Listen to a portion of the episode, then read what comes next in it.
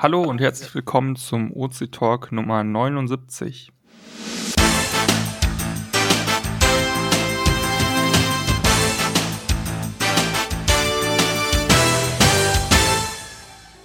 Und wir beginnen mit der Begrüßung aller Teilnehmer, wie immer von oben nach unten bei uns aus der Teamspeak-Liste. Hallo, guten Abend, hier ist Angelika Akadogesu aus dem Raum Ulm. Hallo, hier ist Frau Schwammtal aus dem Bergischen Land. Hallo, hier ist Linie 11 aus Trier. Hallo, hier ist Mika aus der Mutterstadt. Ich bin im Support zuständig. Servus aus München, hier ist der Schatzforscher. Hallo, hier ist Flash aus Bad Vögel. Ich bin wieder mal da. Hallo, hier ist Golga Finch aus Berlin. Hallo, hier ist Iceman 0815, auch aus Berlin. Ja, schönen guten Abend, hier ist Geronimo und Gina aus Flensburg. Also ich bin Capri und ich bin Caprica aus Leipzig. Guten Abend, Marti 16348 aus Wandlitz. Der M-Bund 204, der Dirk aus Wesel. Ja, hallo, Pinny und Pübbi aus der Nähe von Flensburg. Und aus Leipzig begrüßen euch Wolkenreich und DTV Tequila, hallo. Wow, da sind wir aber eine ganz schön große Runde und zusätzlich dabei, ohne gerade zu sprechen, sind, auch, sind auch noch der Südmeister und Ilvensor. Ähm, und das funkt dann immer in die ganze Aufnahme rein. Danke. Und ich würde sagen, wir beginnen dann mit den Themen und zwar mit den Rückmeldungen zum letzten Podcast. Da gab es ja eine Rückmeldung vom Fraggle, richtig, Mika? Richtig, Mika? Ja, korrekt. Ähm, er hat sich bedankt an die Erinnerung für den C-Manager und du hattest ja eben auch, äh, du hattest, glaube ich, dazu auch das Wiki, den Wiki-Artikel dazu äh, aktualisiert. Und da gibt es die Version 0245, die sehr gut in der Lage ist zu laufen und er hat damit schon 47 teilweise Jahre alte Logs auf OC nachgeholt. Also der hat es noch gefunden, was noch nicht bei ihm gelockt war. Nicht schlecht.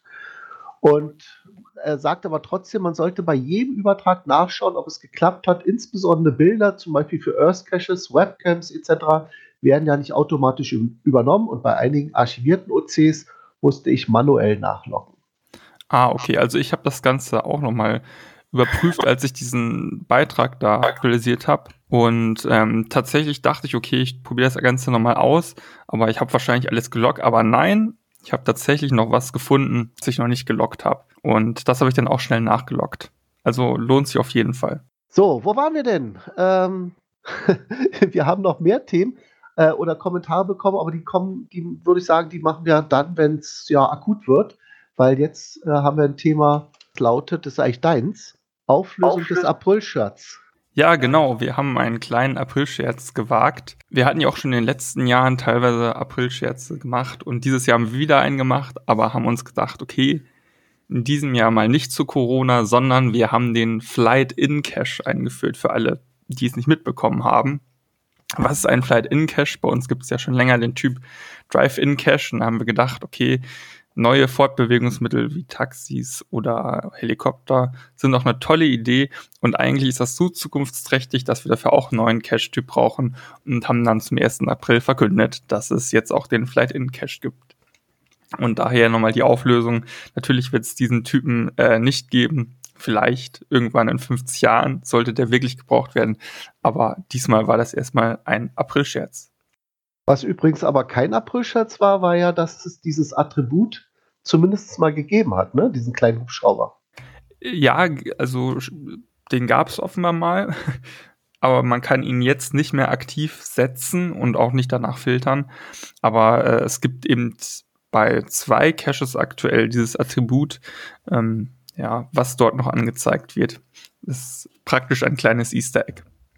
Aber das gibt's schon länger. Also es hat jetzt nichts direkt mit dem April-Shot zu tun, aber wir haben es eben gerne genommen, unseren, unseren April-Chat so ein bisschen zu validieren. Gut, dann gibt es immer ab und zu auch Konferenzen oder Messen.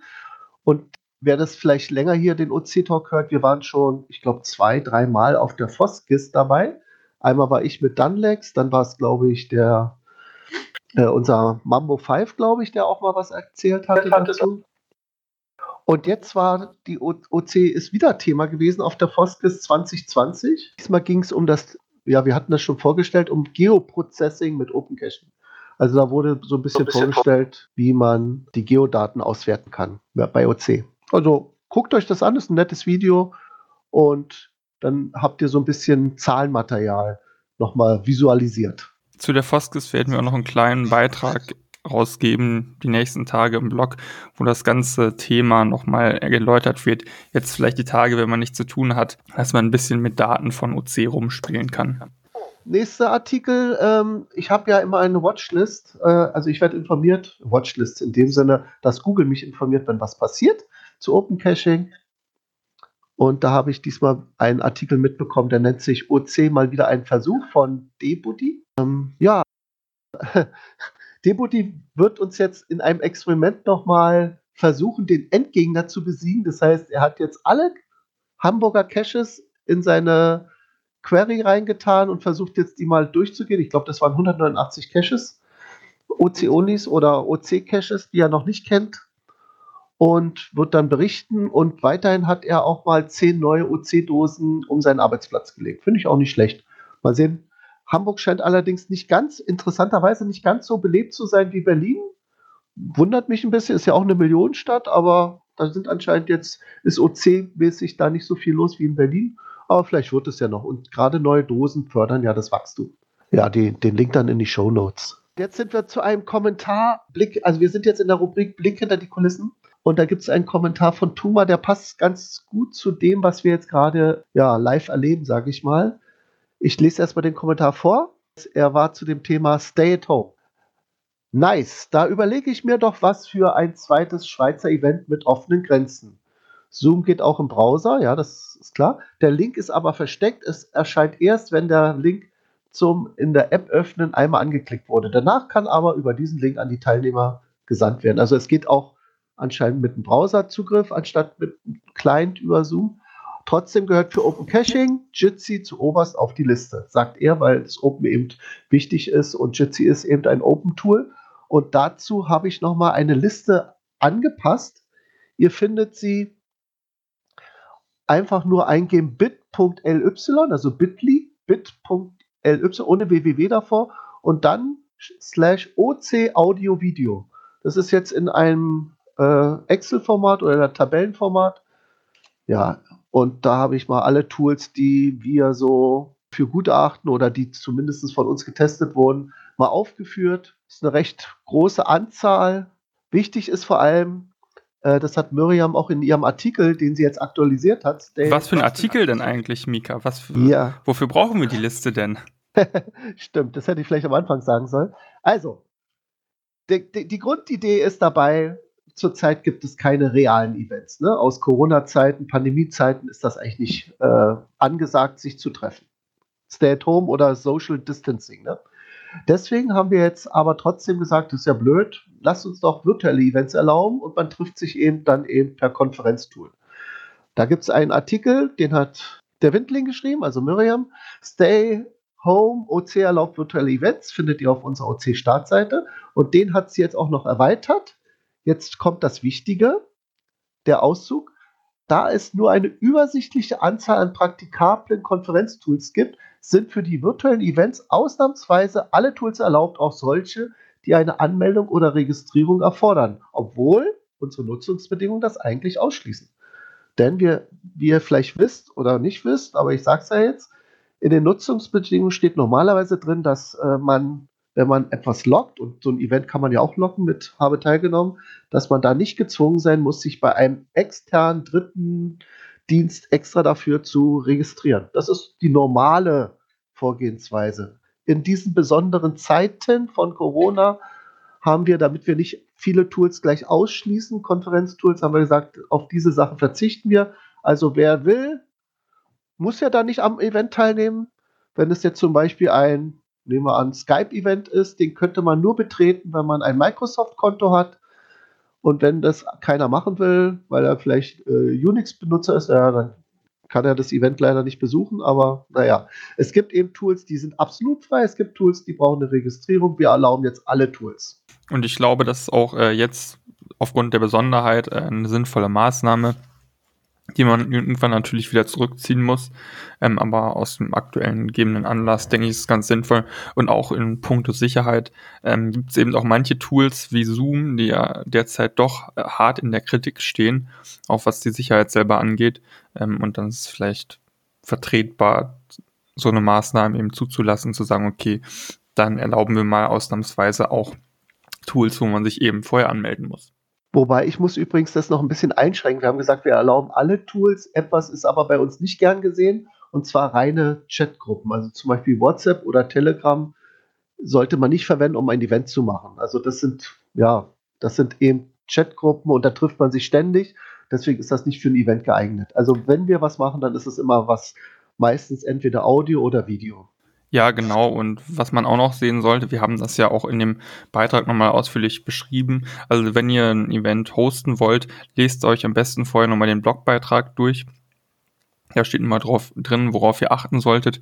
Ähm, und auch solche Sachen, dass zum Beispiel solche virtuellen Events auch nur in der Regelmäßigkeit gelistet werden sollten, wie es aktuell Events schon gelistet werden. Also bitte nicht jeden Tag irgendwie ein virtuelles Event einstellen äh, und dann praktisch die Punkte dadurch abgreifen. Das ist nicht Sinn und Zweck der Regelung ähm, und würde dementsprechend dann auch dazu führen, dass solche, dass so ein Owner dann darauf hingewiesen wird, dass es eben nicht so häufig veröffentlicht werden soll, sondern nur in normalen Eventabständen. Ja, an der Stelle könnte ich mal einmal reingrätschen, einmal auch von mir. Guten Abend, ich bin ja gerade so durch die Hintertür reingerutscht. Grüß dich. Zwar, ja, servus. Ähm, und zwar habe ich äh, gerade ganz frisch äh, für euch genau zu diesem Thema, wo du gleich noch ja auch noch was äh, zu vortragen wirst, nämlich die Thematik äh, Publish Notes. Äh, ganz heiß äh, gerade mal ein Vorfall, den ich aus, aus dem Nähkästchen berichten möchte. Ja, diese neue Technik, die wir hier erlaubt haben, dass virtuelle Events abgehalten werden, das scheint ja wirklich sehr gut angenommen zu werden und bringt gleichzeitig aber auch für uns als Plattformbetreiber ähm, Gefahren mit sich. Äh, und zwar ist es so gewesen in dieser Woche, dass ich ein ähm, äh, eine, eine Abuse-Mail von unserem Hoster bekommen habe. Das ist also eine Mitteilung, dass der technische IT-Administrator mir mitteilt, dass irgendwas nicht stimmt mit unserem Server, äh, weil dort nämlich gemeldet worden ist, wir würden Spam-Mails verschicken und zwar in nicht unerheblicher Höhe. Ja, und das Ganze ähm, habe ich dann zurückverfolgt. Ähm, da haben wir erstmal unseren Techniker Borsi dran gelassen, der erstmal identifizieren musste, um wem sich das überhaupt da dreht, der sich da beschwert hat. Und bis wir dann einen Namen hatten, konnte ich auch Zusammenhänge herstellen. Ähm, wenn wir ähm, Mails versenden, dann hat das ja in der Regel einen Grund. Also irgendeinen Anlass gibt es ja dazu, dass Mails rausgehen. In diesem Fall war es so, das war ein sehr langjähriger User, der hier auf der Plattform aber selbst nie aktiv war. Seit 2013 war er bei uns eingetragen und hat für seine Homezone im Umkreis von 150 Kilometern darum gebeten, OC-Only äh, Publish-Mails zu bekommen. Das ist natürlich die letzten Jahre nicht passiert, weil der gute Mensch sitzt in Österreich. Da sind wir ja noch nicht ganz so vertreten. Dann ist es jetzt passiert, dass durch die virtuellen Events doch einige sich dazu berufen fühlen, die bei uns zu listen. Das freut uns natürlich sehr schön. Verursacht dann natürlich aber auch, dass so eine Mail auch mal rausgeht in der Tat. Selbst in Hintertupfingen an der letzten Ecke von Österreich gibt es jetzt irgendwelche Event-Notifications von OC-Onlys in dem Fall. Und das ist dann passiert. Und das hat derjenige nach fast ja, acht Jahren irgendwie als Spam-Mail deklariert mit dem ähm, äh, mit dem Problem, dass unser Hoster gesagt hat, also Leute, wenn ihr hier so viele Spam-Mails verteilt, dann machen wir euch aber die Kiste zu. Das war nicht mehr so cool. Das heißt, da mussten wir ziemlich schnell reagieren und rausfinden, was da überhaupt war. Und ich konnte zum Glück anhand der Zusammenhänge von den Homezone ähm, Geo-IP-Informationen, äh, die hinterlegt waren, nachzeigen, sagen hier, der Mann hat das bestellt, der wollte die E-Mails haben, das sind keine Spam-Mails. Ne? Ja, also äh, wollte ich nur mal so aus dem Nähkästchen geplaudert haben, dass das eigentlich so ein Problem ist. Und ich glaube, gleich in den Tipps und Tricks gehst du, äh, Mika, nochmal auf das Thema ähm, Publish Notes ein. Ne? Genau, da wollte ich noch hin, aber ähm, lass uns noch mal bei diesen Konferenztools bleiben. Wir hatten jetzt ja schon reichlich Zeit, diverse virtuelle Events auszuprobieren. Fangen wir mal mit John Marco an. Berichte mal vom Bavaria-Stammtisch. Äh, ja, Hallo, erst nochmal. Ähm, ich hatte ja schon Hallo gesagt. Ähm, der Bavaria-Stammtisch wurde vom Team MB organisiert. Ähm, ein regelmäßiger Teilnehmer im Stammtisch, äh, am Stammtisch. Er selber ist ein bisschen IT-affin und hat äh, eine Open-Plattform bei sich auf dem Server installiert, wo man sich äh, einwählen konnte. War ganz nett. Wir waren so, ich glaube, ich und ähm, Team MB waren so in Tracht und wir haben das einfach genutzt, um gemeinsam Bier zu trinken, ein paar bayerische Spezialitäten zu verzehren und haben dann so ein bisschen geplaudert wie beim Bavaria-Stammtisch. Und äh, ihr findet dieses Tool, was er verwendet hat, auch in dieser Tabelle. Das nannte sich Open Meetings. Da ist auch noch der Link drauf von dem Team MB Bavaria Stammtisch. Der Nachteil, den ich jetzt festgestellt hatte, ähm, außer dass es sehr chaotisch ablief, es war kein Screensharing möglich und es gab nur ein Whiteboard, aber sonst ist es eben auch Open von der Apache Foundation. Wäre also eventuell ein Tool, was ausbaufähig ist, sage ich mal. Ähm, dann gab es noch ein Event heute von aus Leipzig. Das zweite, ähm, wie ist das? Kontaktloses Event? Mal gucken nochmal. Das Corona, äh, das zweite virtuelle Corona-Event äh, ohne Ansteckungsgefahr haben wir das genannt. Genau, dann berichte du mal darüber. Du warst auch dabei, ne? Genau. Äh, vor zwei Wochen, als die ganzen Ausgangsbeschränkungen begannen, haben wir äh, das zum ersten Mal gemacht. Da waren wir in der Spitze 38 äh, Teilnehmer, die auf Zoom äh, miteinander konferierten. Das hat sehr gut geklappt. Und heute fand äh, also die Fortsetzung statt. Äh, der Owner war Lipsia Tracker und der OC-Code äh, ist OC15EB7. Und ich glaube, wir waren äh, zu neunt. Und das Interessante ist, äh, der Lipsia Trucker, der äh, unterhält in Leipzig eine Webseite, die heißt Leipzig und da hat er uns äh, mal in seine Arbeit, die eigentlich ein Hobby ist, aber nach dem, was er erzählt hat, äh, ist, klingt das schon nach einem äh, Fulltime-Job, hat er uns mal in seine Arbeit ein bisschen reinblicken lassen, äh, hat uns verschiedene äh, technische äh, Apparate gezeigt, mit denen man in der Vergangenheit oder aktuell äh, das Wetter bestimmt. Ja, und es gab dann am Ende sogar noch eine Verlosung, wo äh, einer der Teilnehmer ein Buch gewinnen konnte. Interessant fand ich, dass er auch äh, Blitze registriert und er sagt, der weitest entfernte Blitz, den er registrieren konnte, war 9000 Kilometer entfernt, weil diese Geräte so sensibel sind. Die sind sogar so sensibel, er braucht bloß den Lichtschalter anzumachen.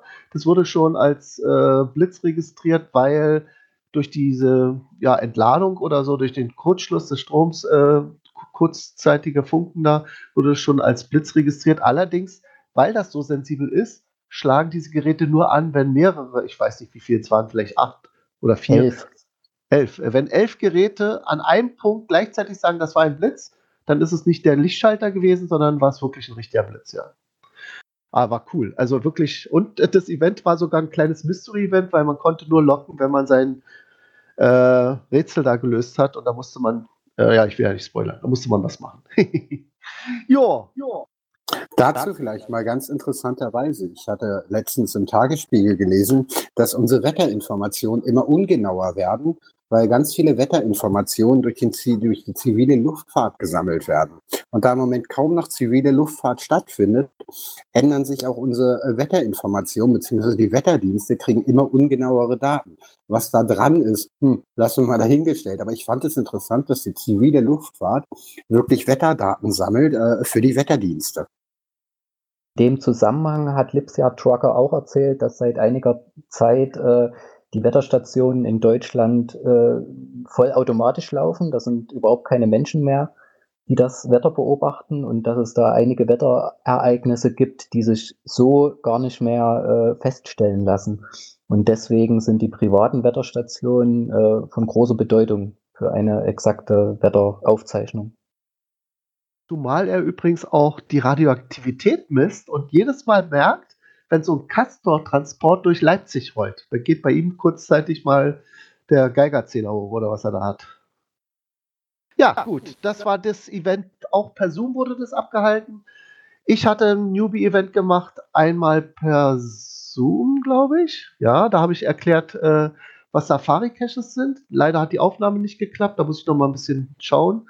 Sonst kann eigentlich Zoom aufnehmen, aber die haben, glaube ich, irgendwas geändert oder man muss es vor im Event einstellen. Ich habe es jedenfalls nicht hinbekommen. Und das, Und das zweite, zweite Event, was ich hatte, war ein Teamspeak-Event.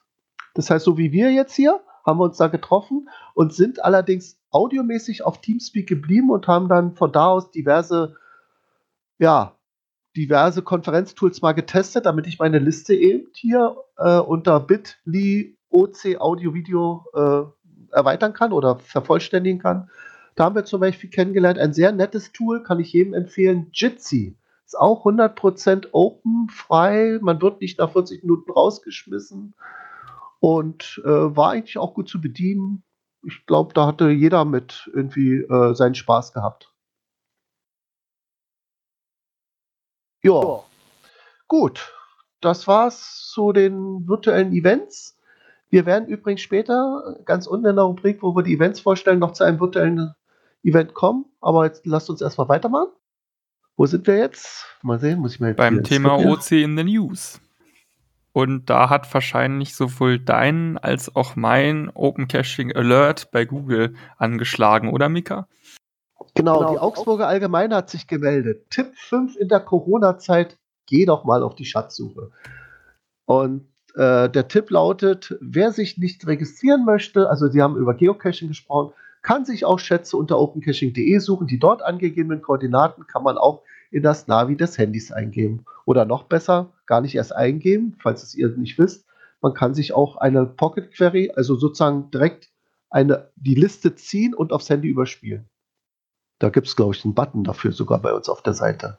Zumindest wenn man eine Liste hat. Also eine, sage ich mal, eine Karte oder egal was, da kann man sich diese ganzen Daten runterladen als, äh, ja, wie heißt das? Muss ich noch mal gucken. Als ZIP bestimmt. Ja, genau, als ZIP oder als GPX bekommt man das ja ganz einfach. In den Suchergebnissen oben rechts gibt es ein äh, Symbol und da kann man draufklicken und dann kann man sich da die Suchergebnisse ganz einfach und, und kompliziert runterladen. Genau. Zum Beispiel, wenn ihr auf die Karte geht, braucht ihr nur auf GPX, da ist so ein kleines Diskettensymbol, obwohl es ja Disketten gar nicht mehr gibt. und dann äh, öffnet sich das, dann wird es zwar gesippt runtergeladen, aber dann könnt ihr es wieder entpacken und dann als, als GPX dann auf das Garmin überspielen. So. Was haben wir denn noch? Da waren mehrere Sachen. Moment. Ja, du hattest noch mal einen Hinweis auf diesen Pfefferkörner-Beitrag, habe ich gesehen. Ja, ich äh, verfolge immer noch die Grüne Hölle, also das ist das Geoclub-Forum von Mönk. Und er hatte in dem Unterrubrik Medien das äh, darauf aufmerksam gemacht, oder beziehungsweise ein User hat darauf aufmerksam gemacht, dass es etwas über Geocaching gibt in der ARD. Und das war die Folge, die ist eigentlich altbekannt. Ich habe sie bloß noch nie gesehen. Jetzt habe ich mich mal extra den Videorekorder scharf gemacht. Die nannte sich Pfefferkörner. Folge 127 ist so ein Kinderfilm äh, oder eine Serie. Und in dieser Episode 127 wurde gesendet am 28.03., also war ja natürlich eine Wiederholung um, im ARD. Und ich habe mir das mal angesehen. Also, äh, wie soll ich sagen, die haben wirklich irgendwie das Thema Geocaching zwar näher bringen wollen, aber wer sich mit Geocaching auskennt, dem ist wahrscheinlich ähm, der Hut hochgegangen, weil die haben erst eine alte, uralte Geocaching.de-Karte verwendet. Damals auf geocaching.de konnte man noch OC und GC-Caches auf einer Karte sehen. Das gibt es gar nicht mehr. Also diese Karte ist schon mal uralt, also die sie da verwendet haben, wahrscheinlich nur eine Pseudokarte, die gibt es ja gar nicht mehr. Und was auch interessant ist, er hat dann ein Listing aufgerufen. Ich habe einen Screenshot hier in die Shownotes reingemacht. Das ist in unserem Design, also könnte man ja frech sagen, hier Plagiat, ja. Also das ist hier ein OC-Design, aber was ist da alles falsch? Er hat zum Beispiel keinen Wegpunkt drin. Er hat ein Tradi, der allerdings Wegpunkte beinhaltet. Also ist das ein Multi. Er hat äh, die Koordinaten in einem Format, was nicht unserem entspricht, nicht dieses WGS 84, sondern wahrscheinlich so ein ja, so ein Google-Format hier, also ganz anders. Ähm, und so weiter. Also da sind diverse Fehler drin gewesen und äh, dann sind sie auch diesen Cache oder diesen Multi angegangen und haben eine Station gefunden, es war ein, ein, Schuh im Baum. Also, na gut, das kann es vielleicht wirklich geben, aber, aber sehr ungewöhnlich, dass man in ein, den, den nächsten Ort oder das nächste Versteck erst findet, wenn man einen Schuh aus dem Baum holt. Also wegen Thema wasserdicht, ne? Also da sollte man ja schon auf was achten, aber naja. War jedenfalls äh, mal interessant, mal so aus der Perspektive eines Experten einen Film zu sehen und dabei ja die ganzen Fehler aufzudecken. Gut, Jetzt, äh, Angelika, Cashliste des Monats. Du hast was entdeckt und gerade in Corona-Zeiten wertvoll. Was denn? Ja, es gibt eine Cache-Liste mit 133 Caches über Earth Caches. Da haben wir hier bei OC kein eigenes Symbol und äh, die, die Earth Caches sind meistens als virtuelle Caches gelistet oder manchmal als unbekannter Cache-Typ. Und um da die Zusammenstellung, die Suche zu erleichtern, gibt es eben diese Liste von der Landschildkröte, Earth Cache Liste und äh, das ist die Liste Nummer 2133. Wird sicher in den Show Notes verlinkt. Genau, ganz sicher. Und das Schöne ist eben, das Thema zur Zeit oder das Gebot der Stunde heißt ja auch ein bisschen kontaktlos. Und Earth Caches sind ja absolut kontaktlos. Man muss ja eigentlich nur zu einem Objekt oder Ort hin und da eben äh, irgendwas ermitteln und das kann man dann ohne groß was zu berühren. Dann sind wir bei den Tipps und Tricks und jetzt spanne ich den Bogen zurück zu dem, was vorher äh, Mirko bzw. Clan Family erzählt hat wie kann man denn eigentlich Benachrichtigungen abschalten? Also eigentlich sind ja Benachrichtigungen ganz schön. Ich freue mich immer, wenn was aufpoppt und dann sehe ich, aha, in Berlin gibt es wieder einen neuen Cache.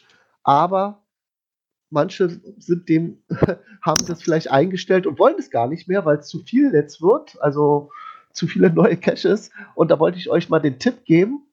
Einerseits könnt ihr es diesen Tipp jetzt anwenden, um die, die Benachrichtigung abzuschalten. Ihr könnt aber genauso gut den Tipp anwenden, um die Benachrichtigung einzuschalten. Wenn ihr sagt, oh, das ist ja interessant, das wusste ich gar nicht. Also, ihr geht auf der OC-Startseite auf mein Profil, dann auf Profildaten,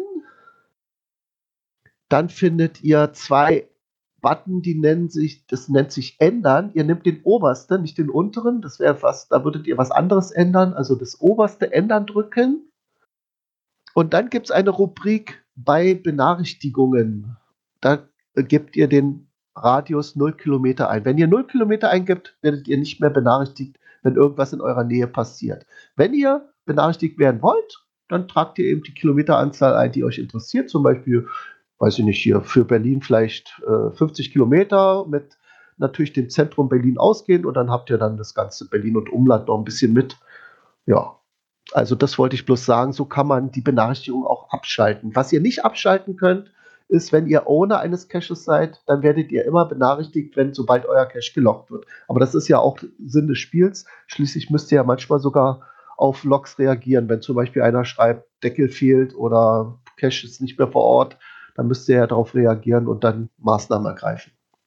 Ich würde, da gern, ich würde da gern mal was ergänzen. Ich habe äh, schon vor einiger Zeit bei mir für die OC Logs äh, einen extra Unterordner in meinem Posteingang angelegt äh, und alle äh, E-Mails, die quasi von euch kommen, die werden per Filterregel äh, in diesen Unterordner einsortiert, so dass die nicht in meinem normalen äh, in meinen normalen Mails auftauchen und ich nicht mal jeden Tag, aber immer wenn ich Lust darauf habe, schaue ich dann in diesen Unterordner und kann mich gezielt nur mit den Mails, die von Open Caching äh, Caching Surfer kommen, äh, beschäftigen. Und ich finde, das äh, entspannt diese ganze Angelegenheit doch sehr. Ja, das ist ein guter Tipp. Man kann sich übrigens auch sagen lassen, ähm, wann man diese Information gesendet haben will. Das ist allerdings nicht unter Profildaten, glaube ich. Moment.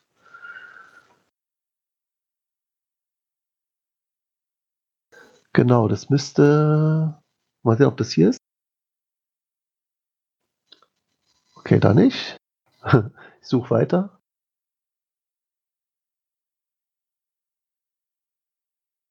Also auf jeden Fall kann man sich auch an, anmerken, ob man über OC-Onlys, also Markierungen von OC-Caches, die dann das Attribut OC-Only bekommen, kann ja auch manchmal passieren, informieren will. Das kann man auch sagen. Und ja, wo ist es denn? Weißt du das? Beobachtete Caches? Da. Nee, da nicht.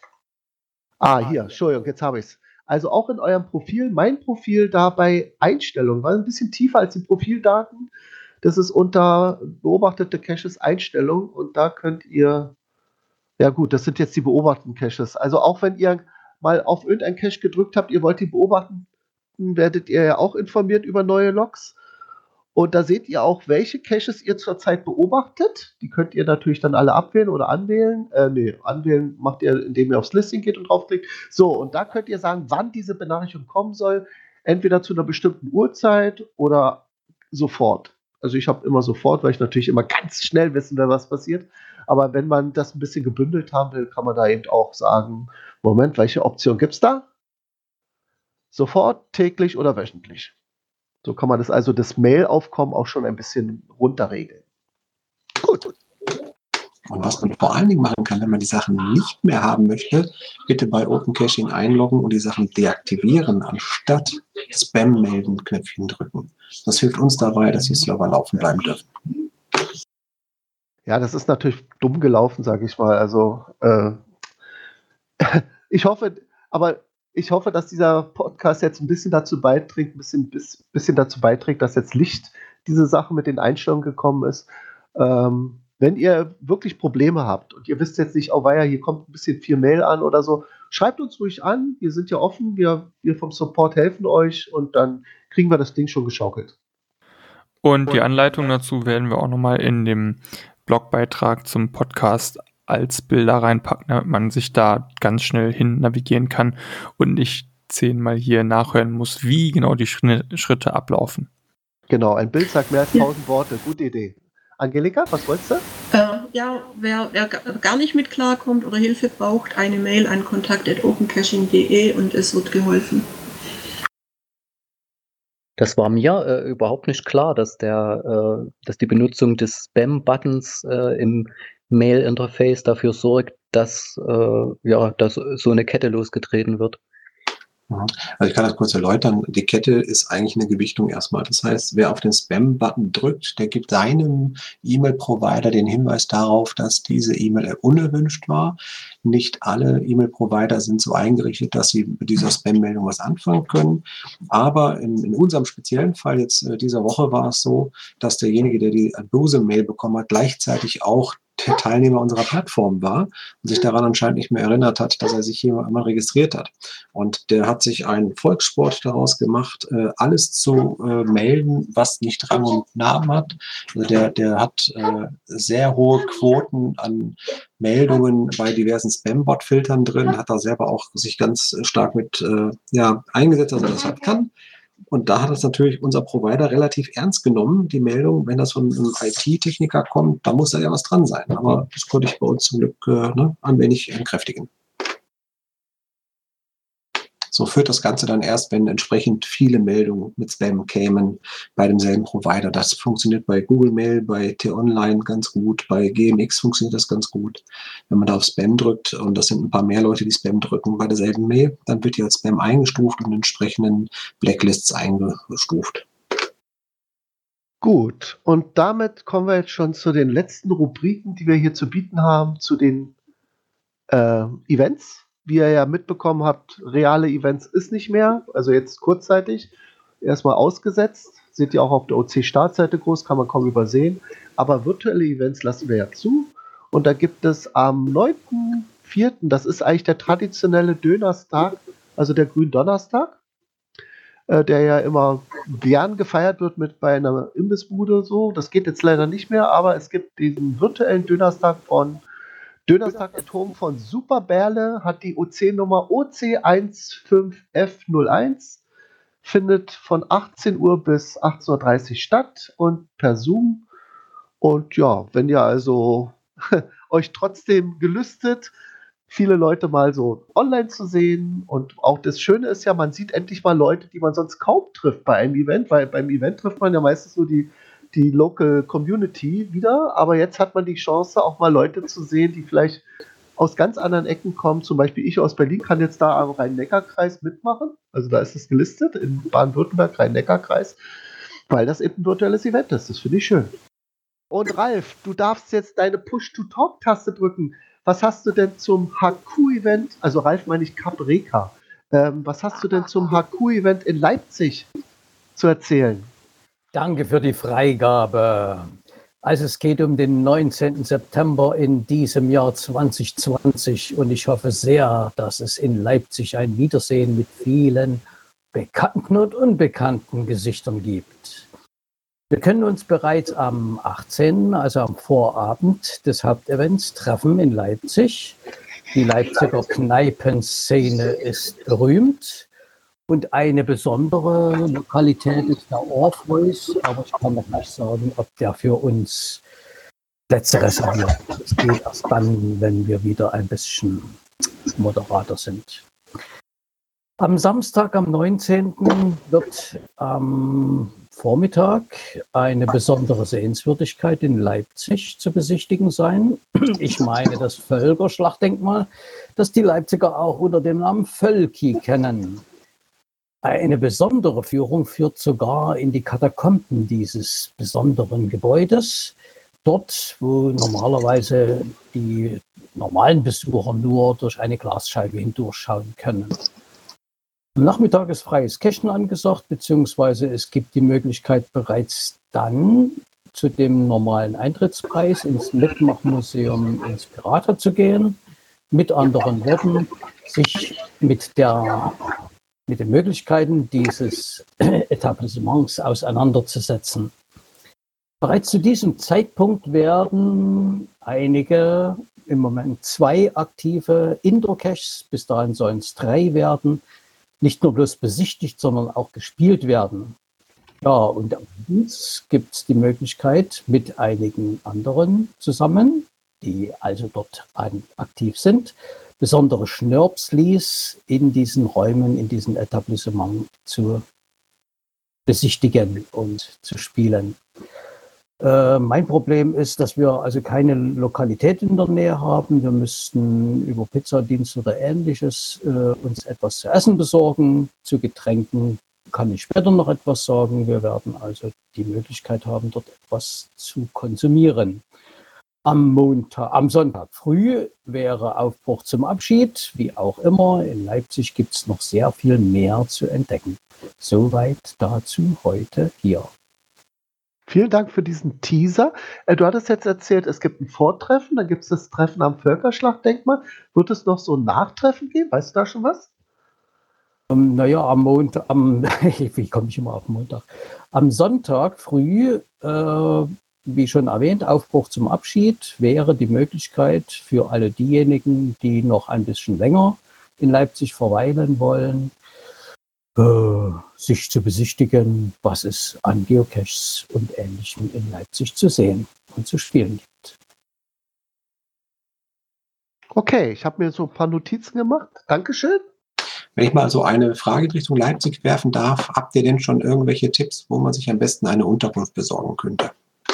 Da gibt es mehrere Tipps, aber Leipzig ist mit Hotels so gut bestückt, dass wir uns, also ich im Moment nicht außerstande sehe, äh, besondere Lokalitäten oder Hotels zu erwähnen bzw. zu empfehlen. Okay, vielleicht eher auf Standorte gemeint. Ich meine, Leipzig ist groß. Äh, äh ich würde sagen, Bahnhofsnähe zum Beispiel ist so der Klassiker. Passt das? Macht das Sinn oder geht es ein bisschen weiter außerhalb? Im Zentrum gibt es mehrere, auch preiswerte Lokalitäten. Es muss nicht unbedingt das Steigenberger sein. Mehr im Süden müsste ich mich erst schlau machen. Na, andersrum nochmal gefragt. Ich weiß ja jetzt noch nicht genau, wo das äh, lokalmäßig stattfindet, alles, also wo sich der, der, Hauptkern abspielt. Wenn ich jetzt meine Reiseplanung gehe, schaue ich dann natürlich nach, dass ich nicht unbedingt aus dem Süden immer bis zur Stadtmitte anreisen muss, sondern dann, wenn ich weiß, dass es in der Stadtmitte ist, dann suche ich natürlich in der Stadtmitte. Das war so eher die Frage. Die Lokalität wird im Süden von Leipzig sein, wenn die alte Messe ein Begriff ist. Oder um es mit einer Adresse zu benennen, der Deutsche Platz ist der Ort, wo das Event stattfinden wird. Gut, das hilft mir weiter. Dankeschön. Bitte. Ja, können wir, glaube ich, gar nicht. Dann müssen wir uns äh, scheiden bis zum äh, Veröffentlichen des Listings. Das war gerade mein, meine Frage noch, was sicherlich viele interessiert. Wann ist damit zu rechnen, dass das Listing rauskommt? Also das Listing momentan, also nach gegenwärtigem Stand aller äh, Absprachen, voraussichtlich Ende April, Anfang Mai, aber eher Ende April. Sven, Tiffy, ich äh, und Ralf, wir hatten uns heute Morgen zusammengesetzt auf dem Jitsi-Server von Open Caching, der ganz gut lief auch. Hatte ich ja auch vorhin empfohlen. Jitsi ist wirklich nicht schlecht. Und ich wollte mal dazu auch äh, Borsti mal fragen, unseren Technikchef, ob er sich in der Lage sieht, also ob er das auch als Techniker so sieht, dass das einfach zu installieren ist. Dann könnten wir das ja auch so, wie wir hier einen Teamspeak-Service anbieten, auch so einen Jitsi-Server anbieten. Aber ich weiß jetzt nicht, ob das noch. Was meinst du, Mirko? Ist das, hält das unsere, unsere Hardware, unsere serverseitige Hardware noch aus, noch einen Videokonferenz-Server zu haben? Ja, du merkst schon, wie bei Teamspeak ist und dir fehlt das Video. Ähm, also das haben wir auch schon mal äh, evaluiert, ob das Sinn macht, irgendwie als äh, Videokonferenzgeschichte bereitzustellen. Technisch gesehen geht es natürlich. Der Aufwand ist trivial, also das sind ein paar Minuten Arbeit, bis so ein Jitsi-Server läuft.